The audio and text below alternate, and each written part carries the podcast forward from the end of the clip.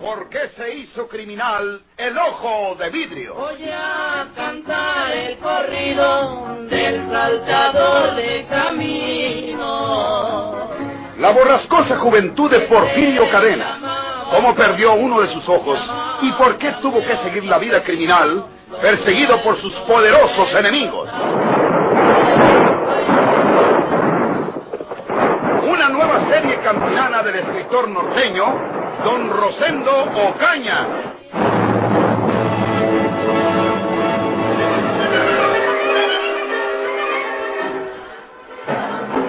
Oye, Porfirio, oye lo que voy a decirte. No cortes la comunicación. ¿Me estás oyendo? Sí, señor. Lo oigo. Papá. Papá. Eh, Porfirio, si respetas la vida de mi hija, no diré a nadie tu verdadera identidad. ¿Me entiendes? A nadie le diré que no eres Leonel Martínez. A nadie le diré que eres Porfirio Cadena. Pero quiero que inmediatamente... Párese tantito. Déjeme hablar a mí, señor gobernador. Creye que no me di cuenta de lo que habló por teléfono con su hija y continuó. Eh, Porfirio, Me creí tan mágico como para no sospechar que el telefonazo aquel que le echaron era para denunciarme. eh, me retracto de todo, Porfirio. Si dejas en paz a mi hija, le diré a la policía que estaba equivocado, que acaban de demostrarme que tú eres Leonel Martínez. Y por debajo del agua les dice que me agarren, ¿verdad? Eh, no, no, Porfirio. Déjala, déjala, Porfirio. Yo estoy dispuesto a ayudarte. Seguirás desempeñando el puesto que tienes. Nadie sabrá quién eres en verdad, hombre. Te lo prometo formalmente.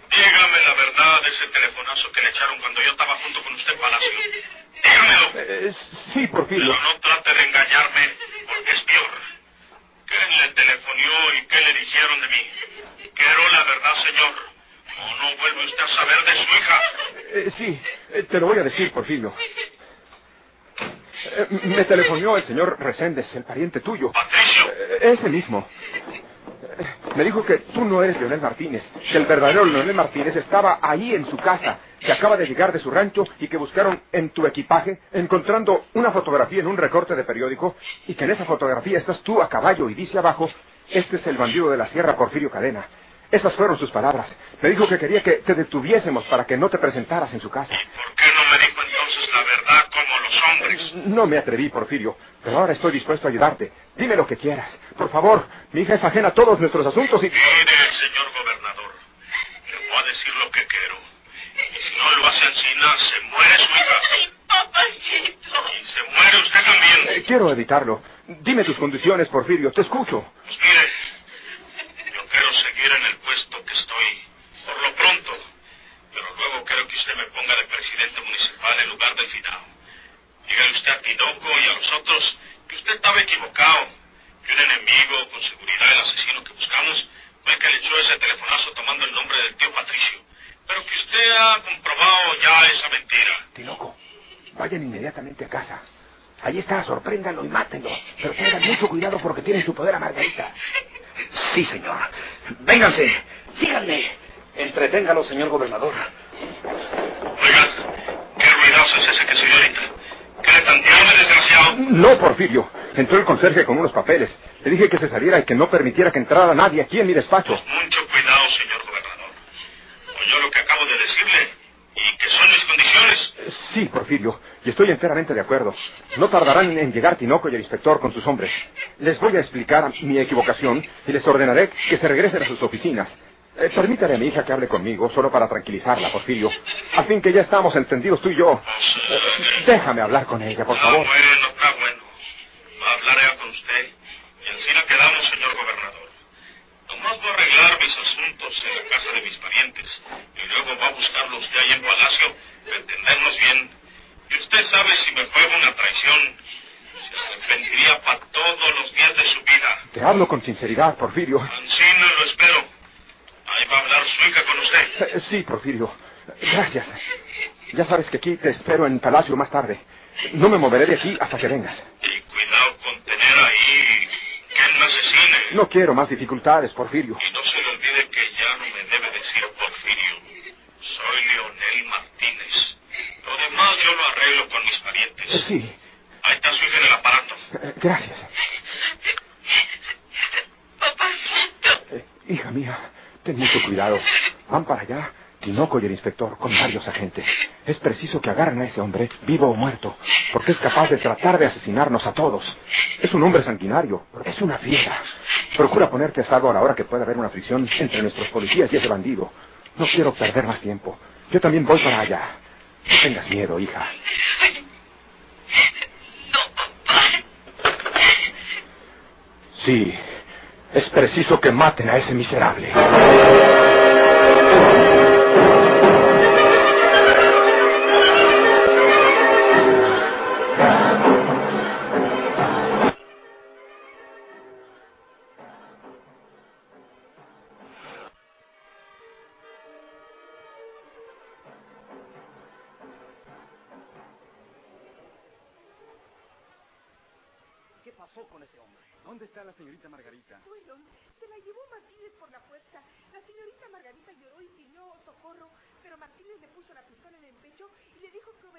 La mataba. ¿Para dónde ganaron? ¿Se fueron a pie? No, se la llevó hasta el garaje.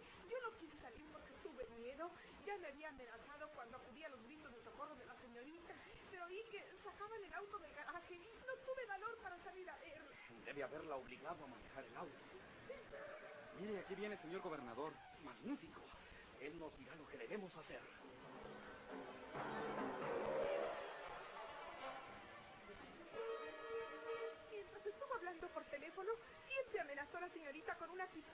Y la tenía agarrada de un brazo por la muñeca. ¿No viste qué rumbo tomaron en el auto? No, señor, tuve miedo a asomarme. Llevaba la pistola en la mano. ¿Qué hacemos, señor gobernador? Buscarlos. Tratar de entendernos con ese hombre que es muy listo, porque está en grave peligro la vida de mi hija.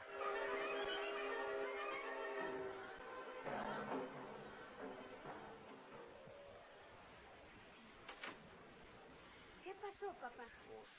Con pena y todo, les dije que teníamos huéspedes, que se fueran al Hotel Pardomo por nuestra cuenta. Y que tan pronto como se fueran nuestros huéspedes, los llamaríamos.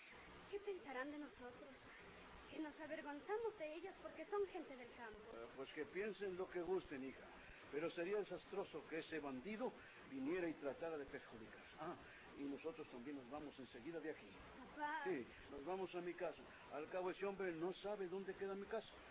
Empaca lo indispensable y llamamos a un auto de alquiler para que nos lleve lo antes posible. Telefoneas también al colegio para que le digan a María Elena que se vaya a casa en vez de venir aquí cuando salga. ¿Dónde está Juanito? Está jugando en la calle. ¿Qué? Sí, Juanito está en mi poder. Y si ustedes no hacen lo que yo les diga, lo mato.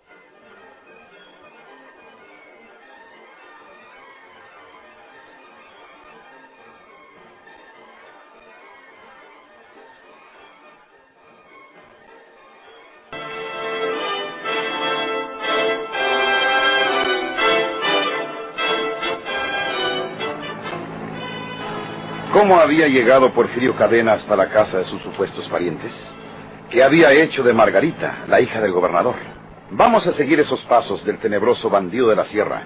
Amenazándola con su pistola, obligó a Margarita a que fueran al garaje de su casa y sacara el coche personal de ella. Porfirio no sabía guiar un auto. Fue la propia Margarita quien iba manejando.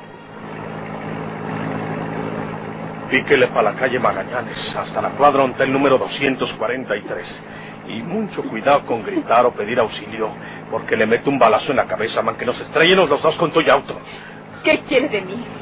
¿Qué culpa tengo yo de sus asuntos con mi padre por otras personas? Usted va chillando porque se le hace vergonzoso que trate así a la hija del gobernador, un desdichado jefe de policía municipal como Leonel Martínez, ¿verdad? Usted no es ningún Leonel Martínez. Ya me lo dijo papá. Usted es un bandido, un asesino. Usted es Porfirio Cadena. ¡Cállese! El ojo de vidrio. Eso era lo que quería saber. Si su papá le había dicho quién soy, aunque ya lo sabía, pero quería estar seguro. Fíjese bien porque ya vamos por la calle Magallanes. Si en otra cuadra está el número 243, donde nos vamos a parar tantito.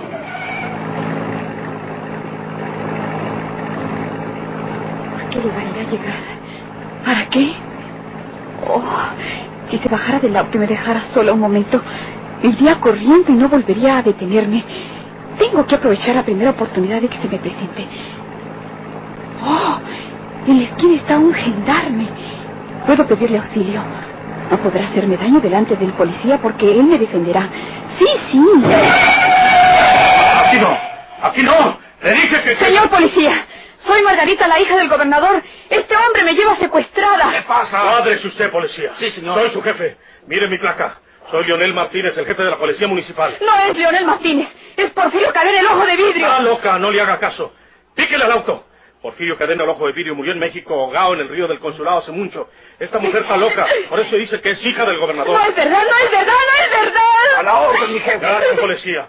Píquele al auto, píquele si no quiere que la castigue. Avísele a mi padre, el gobernador, policía. Le digo que le pique, mondá.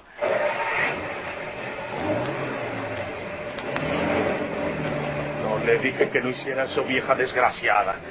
Ya se estaba juntando la gente a los gritos de usted. ¿Quiere que la mate?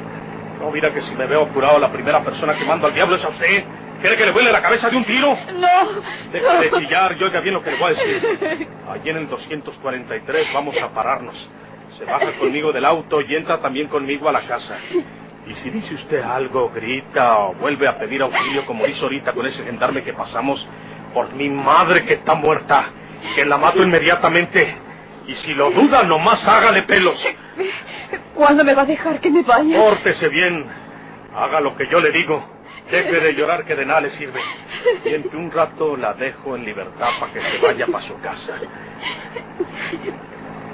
Ahí parece.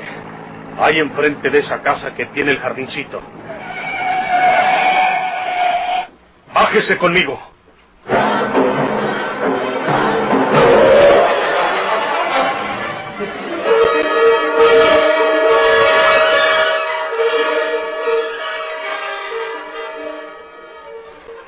¿Qué tal, Juanito? Hola, tío Leonel. Eh, mira, Juanito, eh, quédate aquí. No te muevas de aquí y ahorita te voy a llevar a pasear en ese auto tan bonito. ¿De veras? ¿De veras? Aguárdame aquí.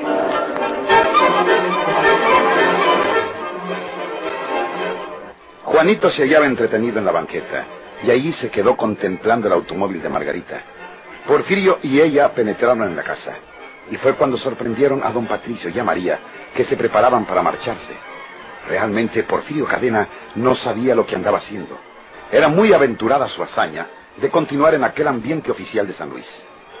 ¿No hubiera sido mejor que huyese al verse desenmascarado? María y don Patricio quedaron paralizados con la presencia del impostor. Aquel no era el hipócrita que se hacía pasar por el primo afectuoso y discreto.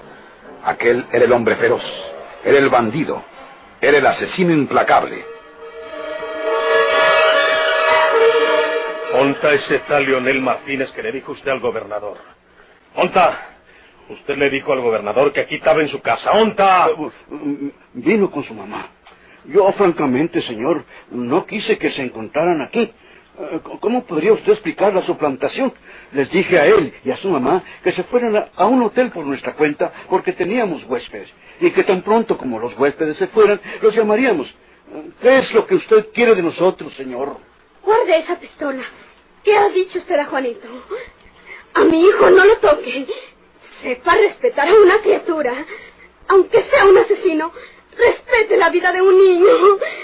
¿Dónde está mi hijo? Digo que lo tengo en mi poder. ¿Quién es esa mujer que viene con usted? No les importa. ¿Dónde está mi hijo? Oiga lo que va a decir, viejo. Ustedes les dicen al tal Lionel ese y a la señora que se vayan para su rancho y que no vuelvan por aquí. Ustedes tienen que seguir diciendo que yo soy Lionel Martínez. Sí, señor. El verdadero Lionel Martínez. Sí, señor. Y el gobernador está de acuerdo en ello también. Pero si no lo hacen ansina, viejo, mato al muchacho. ¡Miserable! Cálmate, hija, Ahora cálmate. oigan el resto de lo que les va a decir.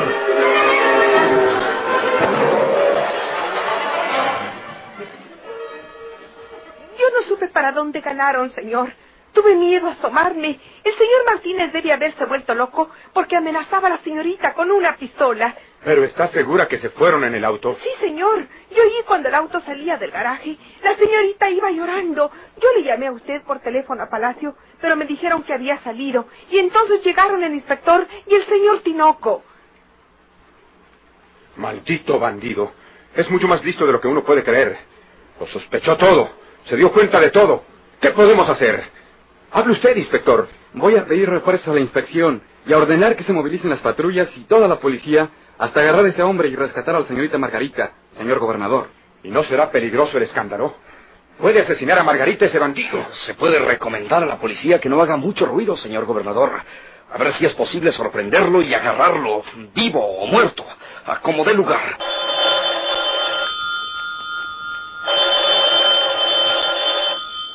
Si fuera ella que hubiera podido escaparse. ¿Listo? Habla Valles. ¿Es la casa del señor gobernador?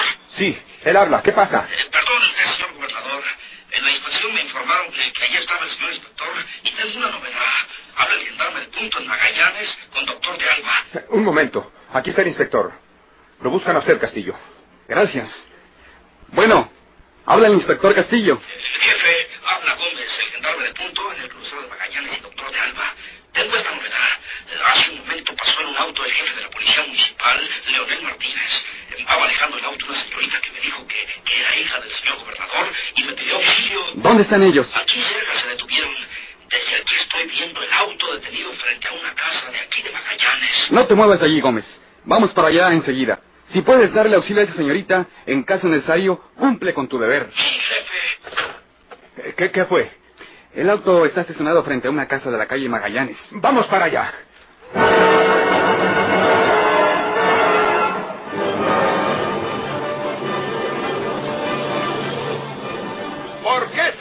Criminal el ojo de vidrio?